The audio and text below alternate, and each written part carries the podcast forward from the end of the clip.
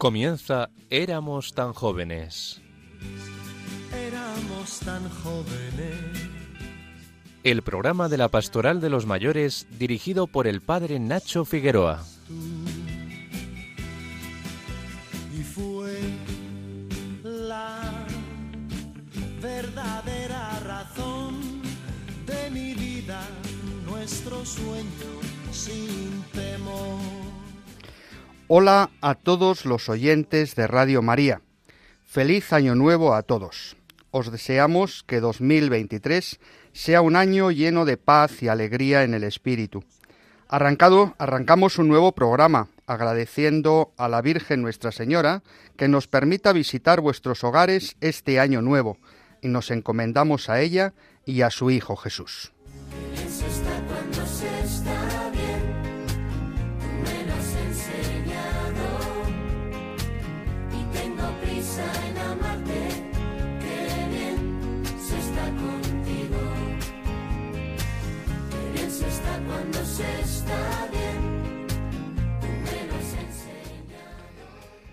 Este primer programa del año 23 lo celebramos y se desarrolla cuando nos hemos despedido esta semana del Papa emérito Benedicto XVI. Damos gracias a Dios por su vida, por su doctrina, por su ejemplo de santidad, por todo lo que nos ha dado. Él ha entrado ya en un tiempo nuevo, Él ha entrado en la eternidad. Pero nosotros nos seguimos moviendo por la historia. Y precisamente este sábado podríamos decir que es el día más largo de la historia.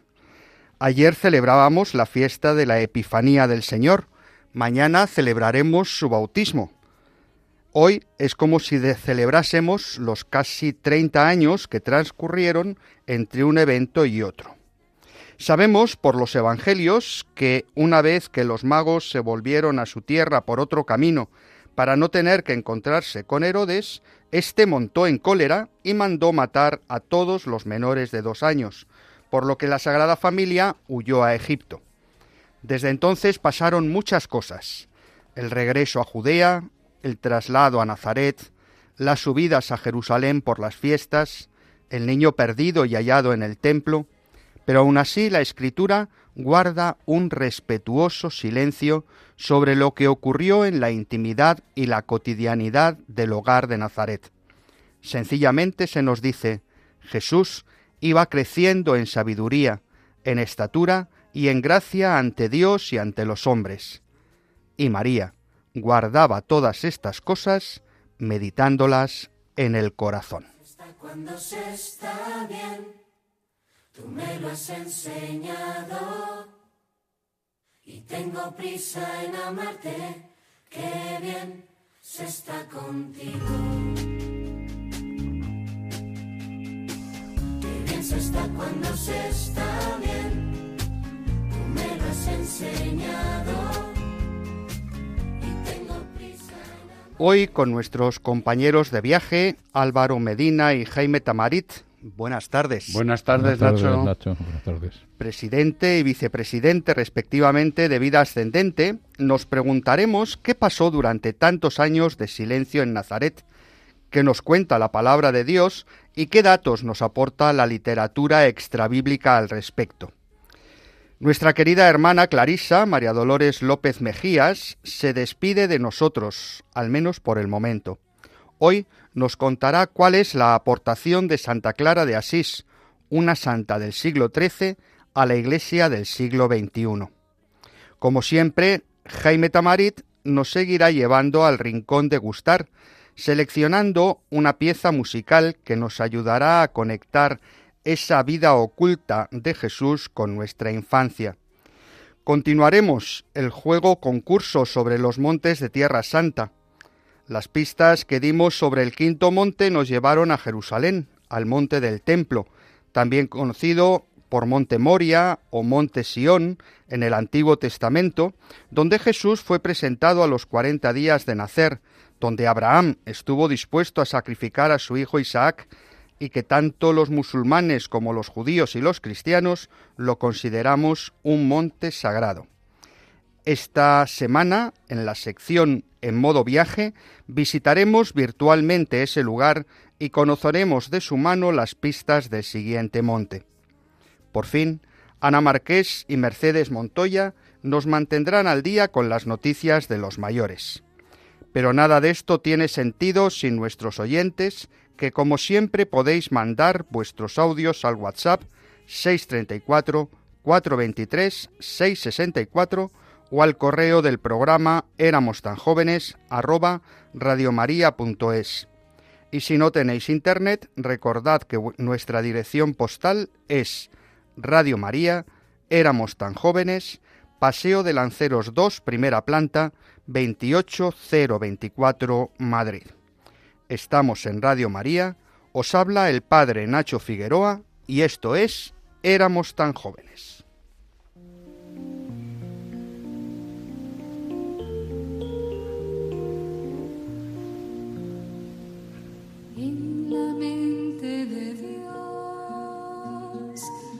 Su designio de amor, estabas presente en su corazón para hacerte una luz en las tinieblas.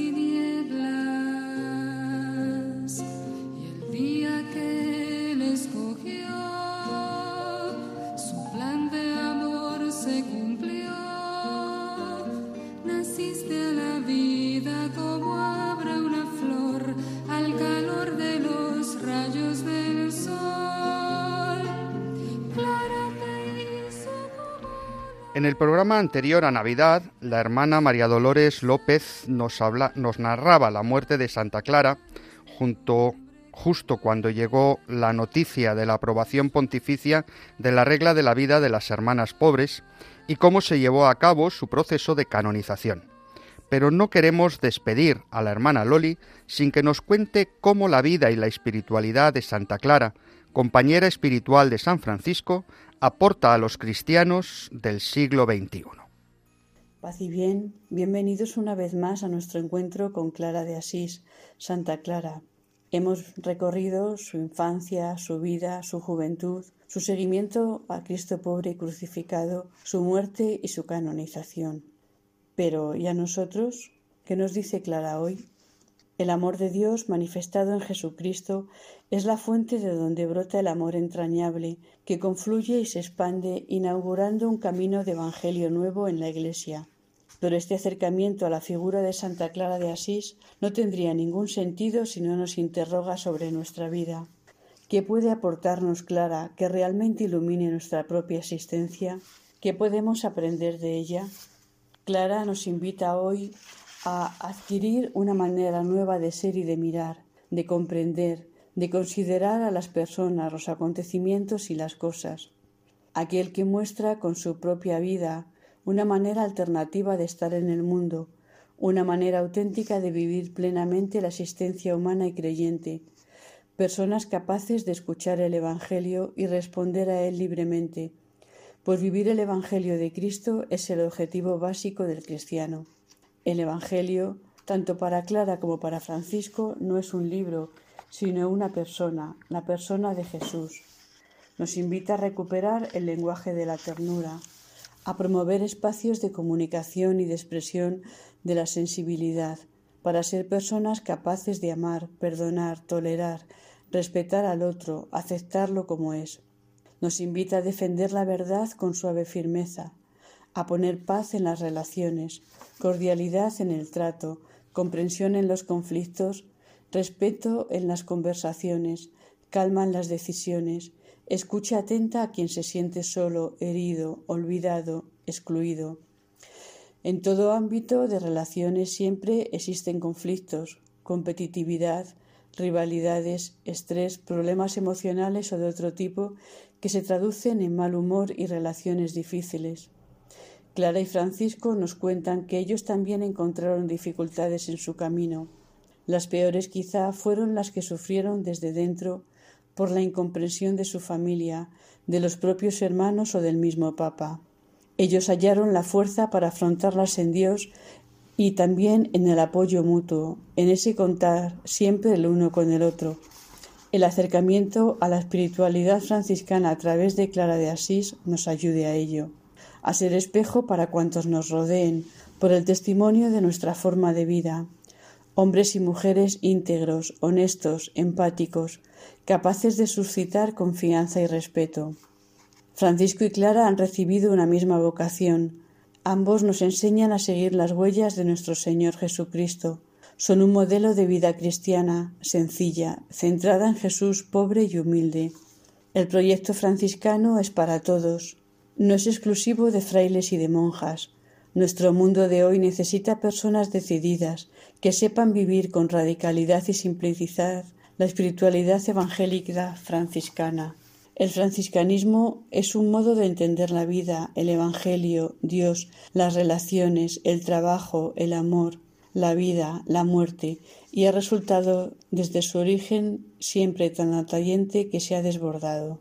De ahí que la propuesta de Francisco y Clara mantenga una actualidad sorprendente, capaz de despertar sintonía y acogida, porque más allá del atractivo que pueda suscitar su figura, su proyecto tiene todo que ver con lo más profundo de nuestro ser humano y creyente.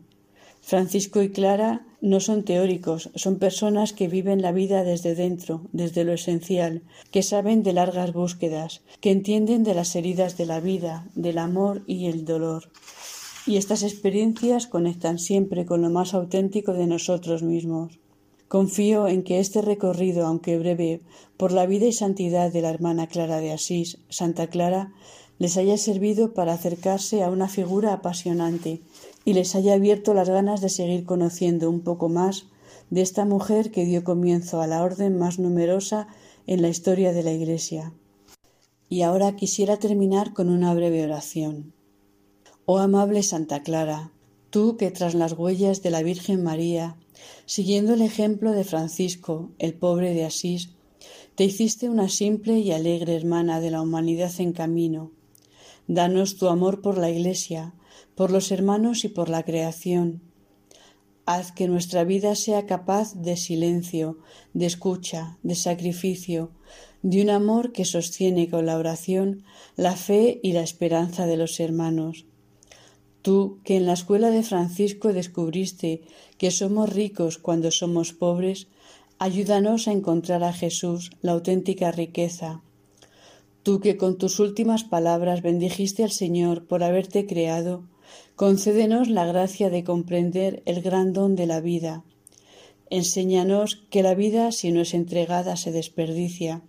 Intercede por nuestras familias y comunidades, para que tengamos concordia, serenidad en el trabajo, la alegría de estar juntos y la oración que nos mantiene unidos.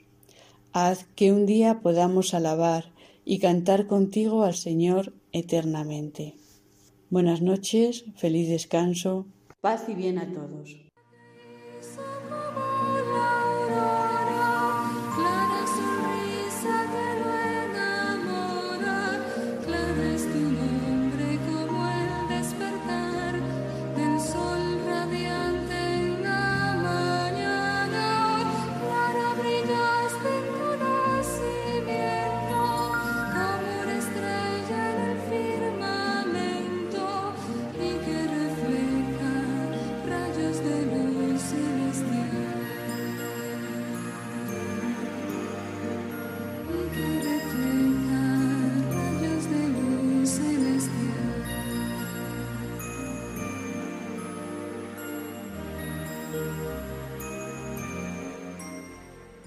Muchas gracias, querida hermana Loli. Creo que todos estamos encantados con todo lo que nos has enseñado sobre Santa Clara, una santa muy moderna para aquellos tiempos de la Edad Media.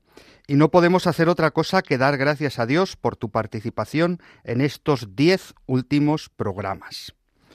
Os anunciamos ya que a partir de la próxima semana recuperamos a una vieja amiga, a nuestra hermana Carmelita Olga de la Cruz, que ahora no nos hablará de nuevo de Santa Teresa, sino de otro santo carmelita, hermano espiritual de Santa Teresa, que fue San Juan de la Cruz. Así que ya estamos anhelantes para poder escuchar de nuevo a nuestra Carmelita de cabecera.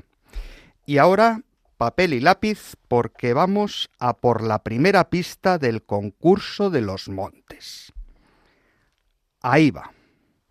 El monte del que hablaremos el próximo programa está en la ribera este del Mar Muerto, y desde él se divisa la desembocadura del río Jordán, cerca también del lugar donde Jesús fue bautizado.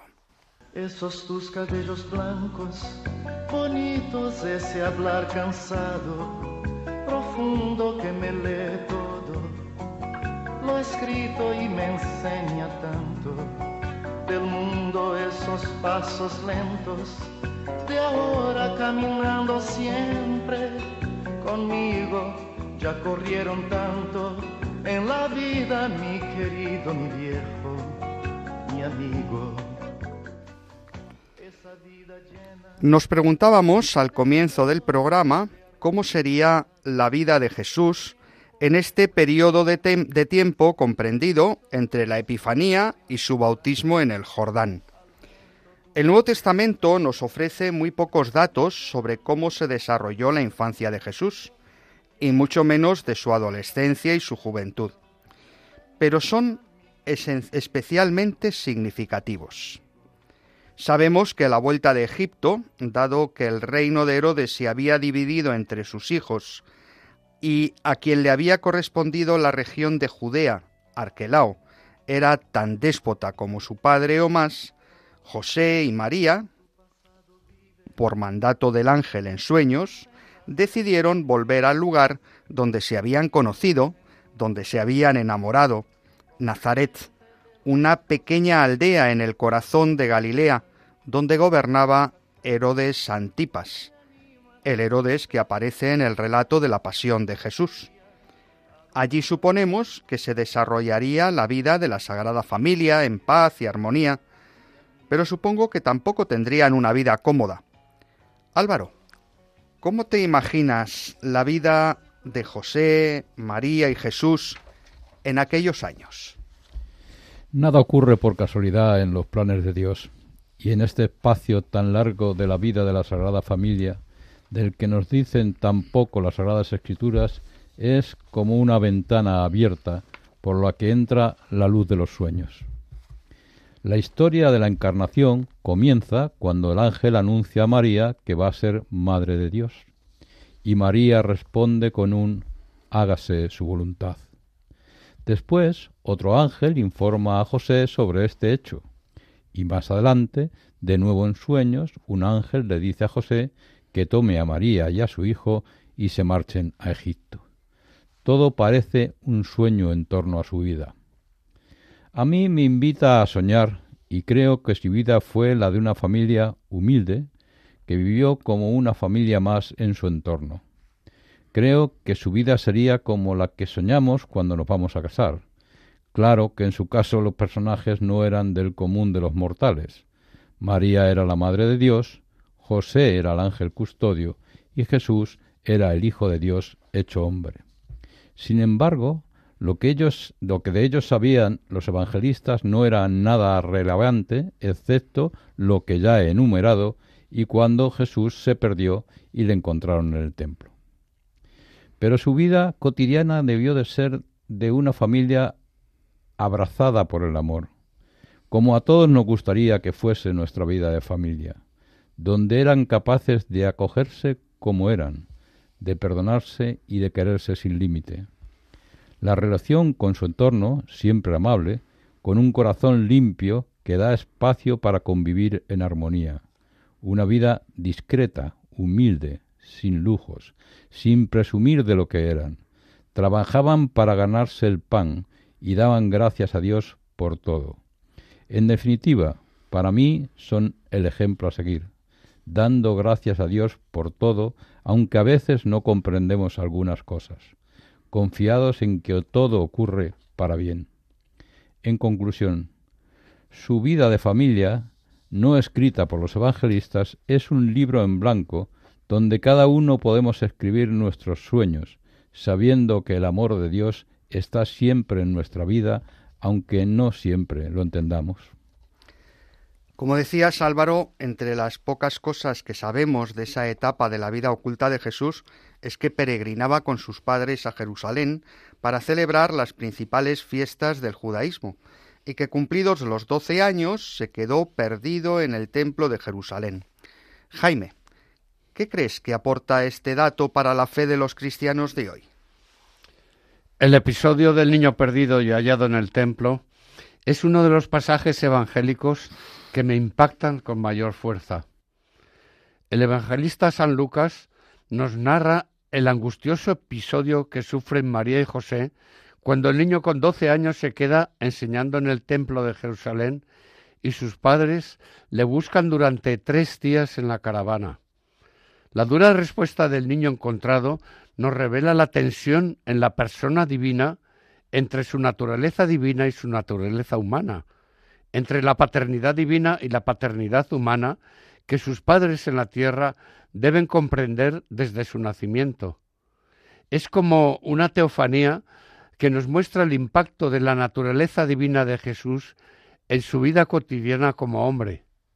En un niño de doce años que se dirige a los doctores con una sabiduría divina. ¿Quién puede entender esto si no es con ayuda de la revelación? Totalmente de acuerdo, Jaime. Me parece algo especialmente relevante. Este relato a mí me, resulta especialmente llamativo, ¿no? porque de alguna manera tiene como una simbología que eh, hace relación a lo que luego va a ser la vida pública de Jesús. Es como un relato profético de la vida de Jesús. Es que no, no habéis entendido que yo lo que tengo que cumplir es la voluntad de mi Padre. Pues la voluntad de su Padre será desde el bautismo hasta la cruz, pues ese anonadamiento, ese irse dando, ese irse negando a sí mismo y curiosamente al tercer día resucitar. Llevamos tres días buscándote. ¿eh? Aquellas mujeres estuvieron tres días buscando a un muerto ¿eh? y al tercer día encontraron signos de la resurrección. En cambio ya María no buscaba. ¿Por qué? Porque María tenía la fe necesaria para saber que su hijo iba a resucitar. No es lo mismo que se te pierda un hijo que enterrarle para la resurrección. ¿no? Entonces yo creo que eh, de alguna manera es un relato definitorio. Eh, muchos biblistas dudan sobre por qué en ese momento. Nos dice San Lucas que fue a los 12 años de edad. Entre los 12 y los 13 años los niños hebreos son llevados eran entonces llevados al templo, ahora son llevados a la sinagoga a celebrar la ceremonia de la bar mitzvah, que eh, es la ceremonia en la cual pues se le declara un judío adulto y por tanto que está en, en condiciones de poder leer la palabra de Dios. De hecho, el rito consiste en que el rabino entrega al niño, de una manera ritual, eh, los rollos de la escritura y el niño pues ya puede leer la escritura. Entonces, claro, se entiende muy bien desde esa, desde esa celebración cómo Jesús, el día que le entregan la Biblia, dice, no me puedo perder un detalle. Y, por eso se queda allí con los lectores para no perderse eh, nada de, de lo que la palabra de Dios le puede, le puede revelar. Yo estos días, echando de menos a Benedicto XVI, me le imagino también en el cielo, allí rodeado de todos los doctores del cielo, que son los santos, los ángeles, la Trinidad, eh, cambiando impresiones con ellos eh, desde esa enorme sabiduría. Yo creo que esa es la, la hermosura del desear el conocimiento. Él es Dios, no necesita conocer la escritura porque la ha escrito Él o la ha inspirado Él, pero ese niño nos manifiesta ese deseo de conocer mejor la palabra para poderla predicar. Pues vamos a continuar con nuestro programa para eh, volver a este tema desde los escritos extrabíblicos. Bonitos ese hablar cansado, profundo que me todo,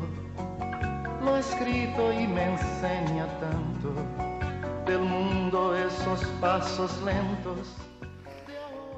Jaime siempre nos ayuda a conectar la música con el tema del programa que gira en torno a la infancia y la vida oculta de Jesús. ¿Qué nos propones hoy, Jaime? Pienso que el Salmo 147, que expresa la alegría de Jerusalén por la presencia de Dios hecho hombre, es la mejor manera de celebrar este episodio del niño perdido y hallado en el templo. Este salmo expresa la alegría de la ciudad de Jerusalén por la presencia de Dios que ha bendecido a los niños nacidos en su seno, ha hecho reinar la paz y ha enviado su palabra a la tierra, palabra que se expande con rapidez. Claudio Monteverdi, compositor veneciano del siglo XVI, puso música a este salmo en sus vísperas de la Beata Virgen para un coro de siete voces. Los primeros versos de este salmo rezan así. Glorifica al Señor Jerusalén, alaba a tu Dios Sión, que ha reforzado los cerrojos de tus puertas y ha bendecido a tus hijos dentro de ti. Ha puesto paz en tus fronteras, te sacia con flor de harina. Él envía su mensaje a la tierra y su palabra corre veloz. Manda la nieve como la lana, esparce la escarcha como la ceniza.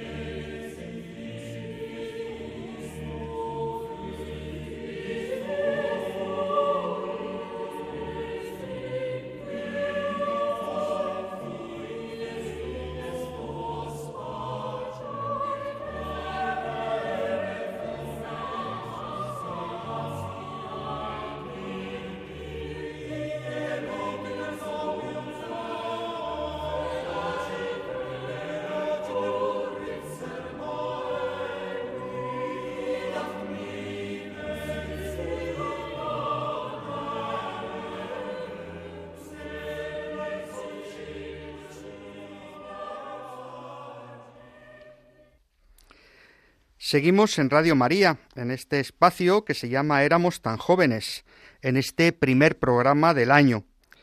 Os recordamos que Radio María se sostiene únicamente con donativos de sus oyentes. Si queremos que esta hermosa obra siga adelante y que podáis seguir escuchando programas como este, que creemos que os gustan, necesitamos la ayuda de todos. Escuchemos este recordatorio. Estamos celebrando que el Hijo Eterno de Dios, encarnado en el seno de María y nacido en un pesebre, se ha hecho nuestro hermano para llevar a todos los hombres a su auténtica morada, el corazón del Padre. Vayamos todos a Belén y ayudemos a los hombres que no conocen a Jesús a encontrar el camino al portal. Es lo que intenta hacer Radio María, ser como la estrella que guió a los magos hacia el Salvador, y para ello necesita la colaboración de todos, que pedimos especialmente en este tiempo navideño, vuestra oración, compromiso voluntario y donativos. Colabora. Puedes hacerlo sin moverte de casa, con una simple llamada al 91 822 8010 o a través de nuestra página web www.radiomaria.es, donde verás los números de cuenta a donde podrás realizar una transferencia bancaria o a través de pasarela de pago con tarjeta. Además, tenemos disponible el método de pago Bizum. Y si quieres que tu donativo desgrabe, no olvides indicar tus datos personales, incluido tu NIF. Radio María te desea feliz Navidad.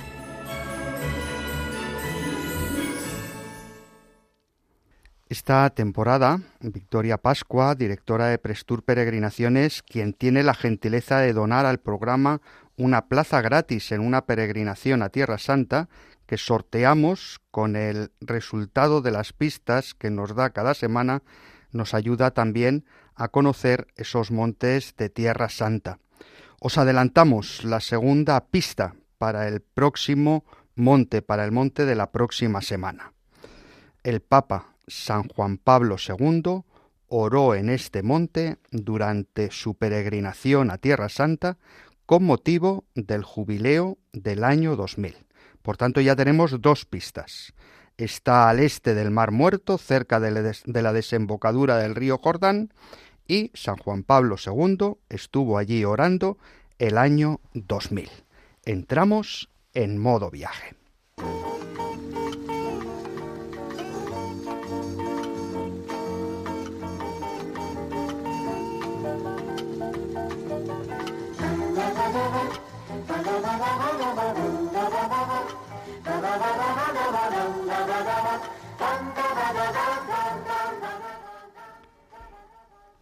Desgraciadamente, nuestra querida Victoria Pascua no puede estar hoy con nosotros, no porque no quiera ni porque esté de vacaciones, sino porque la, po- la pobrecita está afónica. Así que desde aquí eh, le deseamos, además de felicitaciones, porque ayer fue su cumpleaños, le deseamos que pronto se reponga para que nos pueda seguir hablando de tantos montes y de tantos lugares especiales. Después de las pistas que fuimos dando el pasado programa, creo que todos saben ya el, monte del que Victoria nos iba a hablar hoy y que hablaré yo de él en su nombre. Es el monte donde Jesús fue llevado a los cuarenta días de nacer, como todos los primogénitos varones, a ser presentado al Señor. Y por tanto es el monte donde en la época de Jesús estaba el templo de Jerusalén.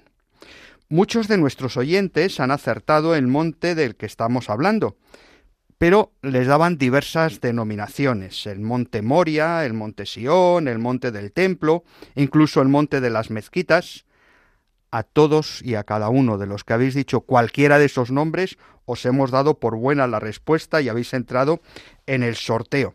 Pero podemos preguntarnos por qué tantas denominaciones. Y la razón es que hayan pasado muchas cosas. La primera referencia que encontramos en el Antiguo Testamento está en el libro del Génesis, cuando se nos cuenta que Abraham, después de estar tan contento porque Dios le ha concedido por fin ser padre de Isaac, resulta que Dios le pide que se lo ofrezca en sacrificio. Precisamente nos narra el autor sagrado que Abraham llevó a Isaac a un monte en el lugar de Moria, y que allí, recordamos, una vez que Dios ha aprobado la obediencia de su siervo, le pide que no le ofrezca a su hijo sino un carnero enredado en la maleza. De ahí la denominación del monte Moria. Hablábamos también de Isaac, de Abraham, y los poníamos en conexión con José y María. Para los cristianos, el sacrificio, si queréis, el no sacrificio de Isaac, es un anuncio del propio sacrificio de Cristo, el Hijo de María, el Hijo de José, el Hijo de Dios, sí que será entregado en sacrificio para nuestra salvación. Unos mil años después de todo esto, el rey David construye un santuario en la cumbre del monte, sobre el que se edificaba la ciudad de Jerusalén, la ciudad de Sión. Y allí su hijo Salomón construirá el templo eh, colocando el Santa Santorum, el lugar más sagrado, sobre precisamente la roca del sacrificio de Isaac.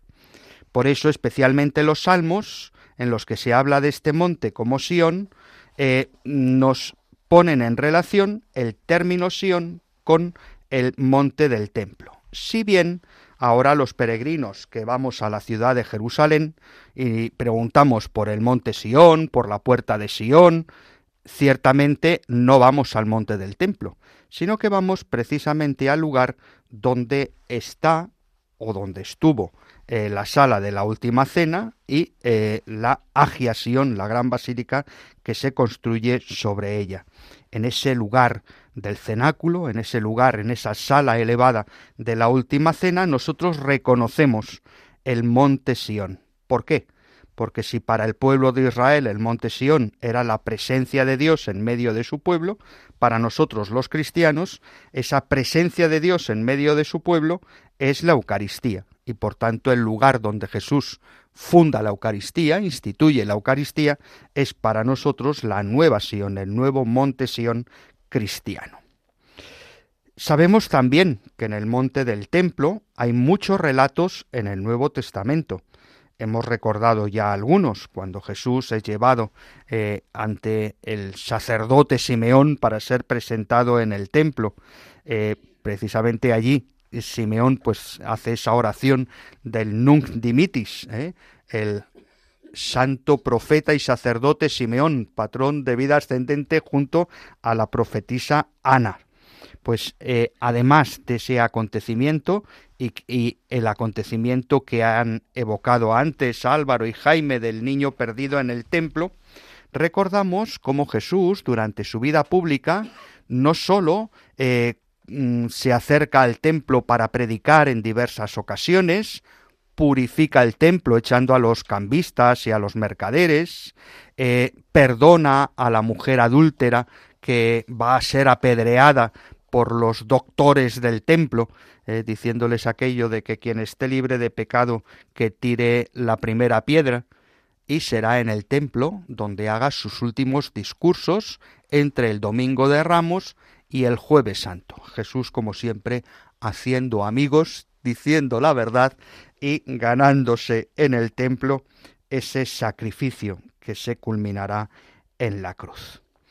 Pero la tercera pista de la que hablábamos el programa pasado y que nos hablaba de este templo, decía que este monte es un monte santo no sólo para los judíos por el sacrificio de Isaac y para los cristianos por la presencia de Jesús en el templo, sino también para los musulmanes.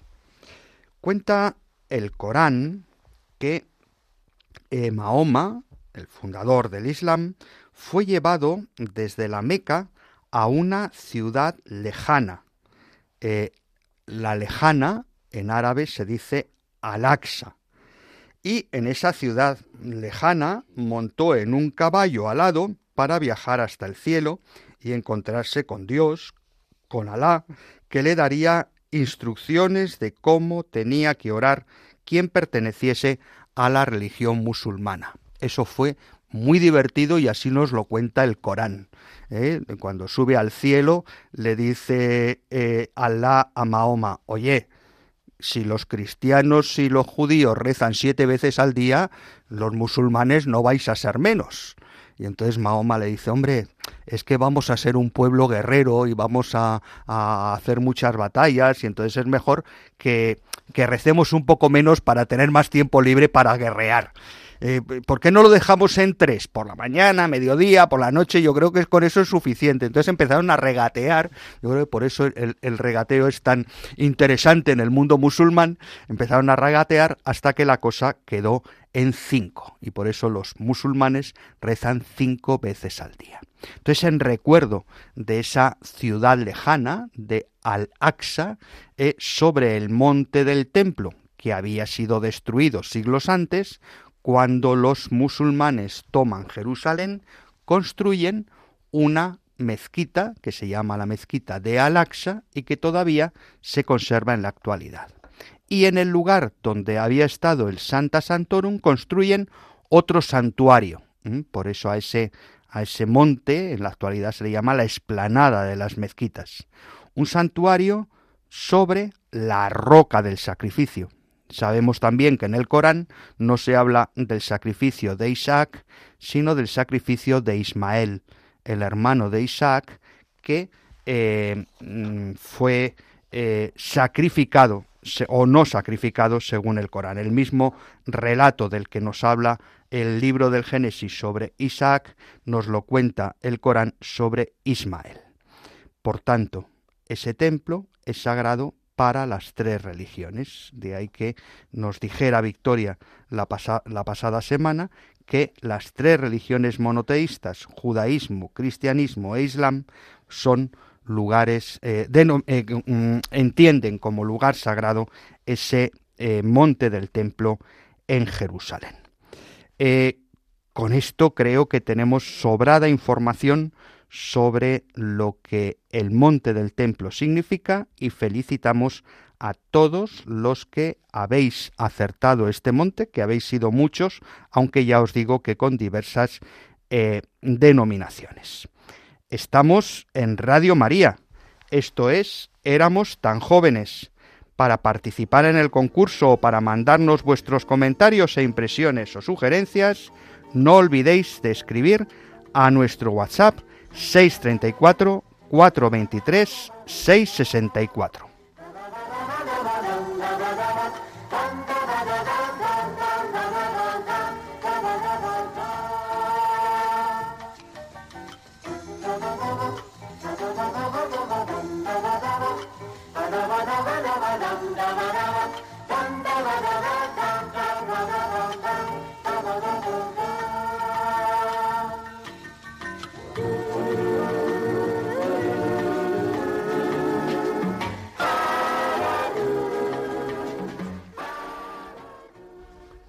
Contemplando la vida de Jesús en la tierra, asombra el misterio del amor sin límites de Dios por el hombre.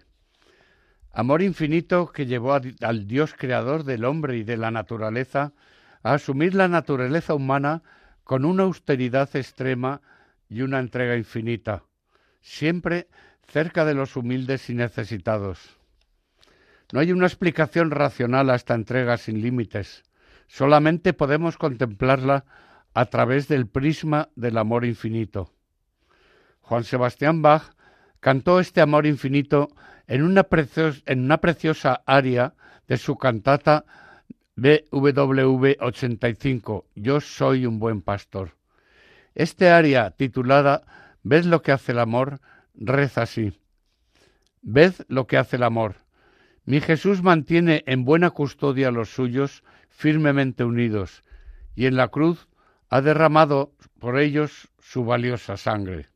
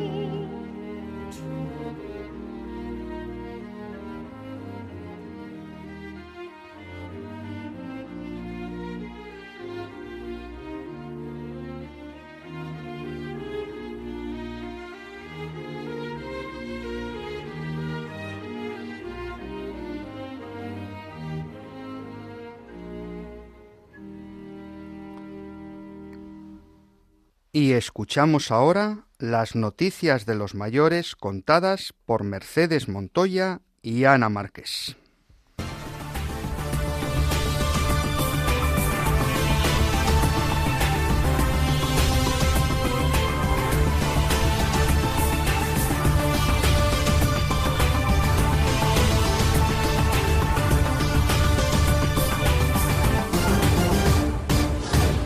Las noticias de mayores para mayores en este nuevo año.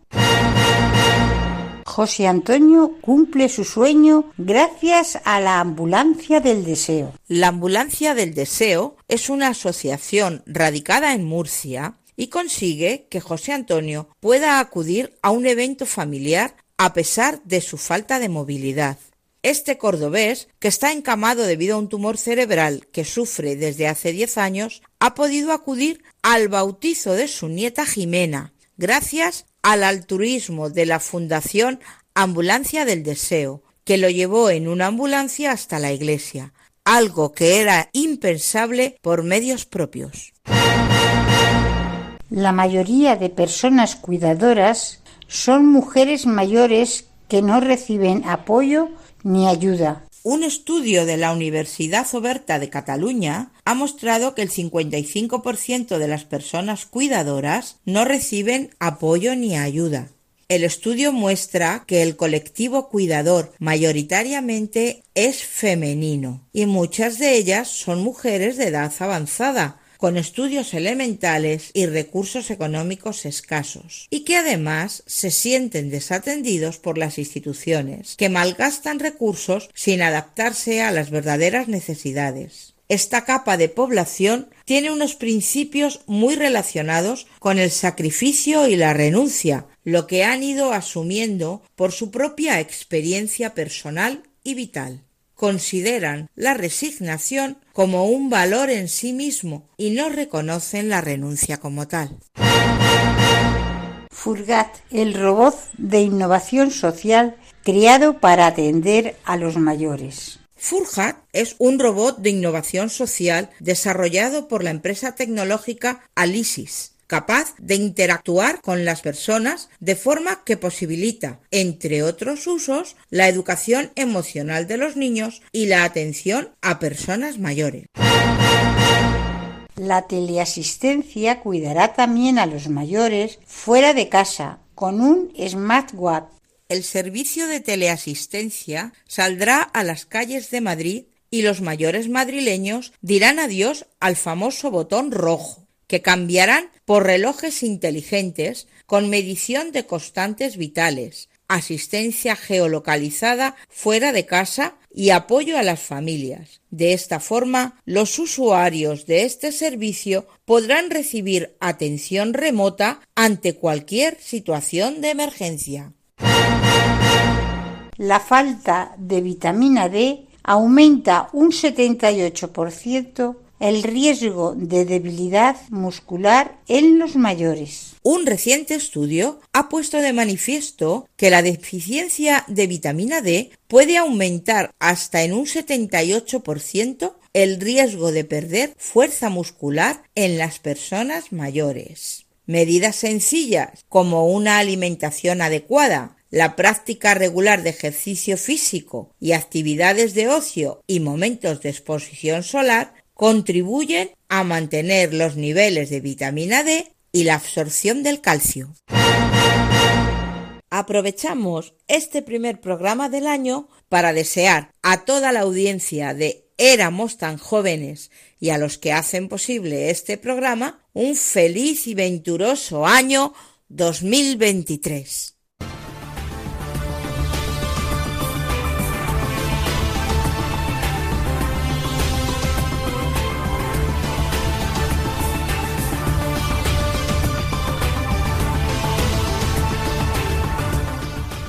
Muchas gracias, Ana Marqués y Mercedes Montoya, por mantenernos informados de las cosas que nos interesan. Feliz año nuevo a las dos. En el primer tramo del programa recordábamos algunos retazos de esa infancia de Jesús que se recogen en los, en los evangelios. Ahora me gustaría recordar algunos episodios sobre la infancia de Jesús que nos recuerdan los evangelios apócrifos, es decir, esos escritos cristianos contemporáneos son muy poco posteriores a la elaboración de los cuatro evangelios canónicos y que, aunque no se consideran inspirados por Dios, sí que nos ayudan mucho a conocer el contexto en el que se desarrolla la vida de Jesús. Uno de esos evangelios apócrifos es el llamado Evangelio de Santo Tomás, que narra, como si fueran las florecillas de los santos, relatos preciosos sobre la infancia de Jesús. Uno de ellos es el relato de los gorriones hechos de barro. El niño Jesús, de cinco años de edad, jugaba en el vado de un arroyo y traía las aguas corrientes a posar, y las tornaba puras enseguida, con una simple palabra las mandaba. Y amasando barro, formó doce gorriones, e hizo esto en el día de sábado. Había allí otros muchos niños que jugaban con él y un judío que había notado lo que hacía Jesús fue acto seguido a comentárselo a su padre José, diciéndole He aquí que tu hijo está cerca del arroyo, y habiendo cogido barro, ha compuesto con él doce gorriones y ha profanado el sábado. Y José se dirigió al lugar donde estaba Jesús, lo vio y le gritó ¿Qué haces en día de sábado lo que no está permitido hacer? Pero Jesús dando una palmada, y dirigiéndose a los gorriones exclamó Volad. Y los pájaros abrieron sus alas y volaron, piando con estruendo. Y los judíos quedaron atónitos ante aquel espectáculo, y fueron a contar a sus jefes lo que habían visto hacer a Jesús. Es muy bonito cómo en estos evangelios apócrifos no se nos muestra la vida cotidiana de la época de Jesús, y sitúan las historias de Jesús en estas escenas. Recordemos, por ejemplo, la escena de la fuente. Y tenía Jesús seis años, y su madre lo envió a buscar agua. Y como llegase Jesús a la fuente, había mucha multitud y se rompió su cántaro. Y en la ropa que vestía recogió agua y la llevó a María, su madre. Y viendo ella el milagro que había hecho Jesús, lo abrazó y dijo, Señor, óyeme y salva a mi hijo. Pues creo que esto nos ayuda un poco a situarnos también en otros escritos que nos hablan de la infancia de Jesús y que ya de alguna manera están apuntando los grandes problemas que tendrá, que tendrá Jesús con sus coetáneos en la vida pública. Pues ahí va la tercera pista para el concurso de los montes. Este monte está relacionado con la muerte de Moisés y la cordillera a la que pertenece este monte está relacionada con Ruth, la espigadora, abuela del rey David. Por tanto, resumimos la primera pista, ribera este del Mar Muerto, cerca de la desembocadura del Jordán. La segunda, allí estuvo rezando San Juan Pablo II. La tercera, relacionado con la muerte de Moisés y con Ruth la espigadora. Esperamos vuestros mensajes al WhatsApp 634-423-664 antes del miércoles 11 de enero. Concluimos nuestro programa y el tiempo de Navidad. Os deseamos que el Dios que ayer contemplábamos en la Epifanía como luz de las naciones ilumine vuestras vidas durante este año que estamos comenzando y que todos, también en lo oculto de nuestras vidas, sigamos creciendo en gracia ante Dios y ante todos los hombres. Ya sabéis que podéis volver a escuchar este espacio buscando en los podcasts de la web de Radio María por el nombre de nuestro espacio Éramos tan jóvenes. Agradecemos su colaboración a la hermana Loli López, a Jaime Tamarit, a Álvaro Medina, en la distancia a Victoria Pascua, a Ana Marqués y a Mercedes Montoya. Estuvieron en el control Germán García y Yesenia Corea. Y se despide de todos el padre Nacho Figueroa. Que el Señor Jesús y su Madre os sigan bendiciendo en este año nuevo. Nos encontramos de nuevo, si Dios quiere, dentro de dos sábados, a las seis de la tarde en la península, a las cinco en Canarias. Os dejamos con el rosario, las vísperas y la misa vespertina del domingo del bautismo del Señor.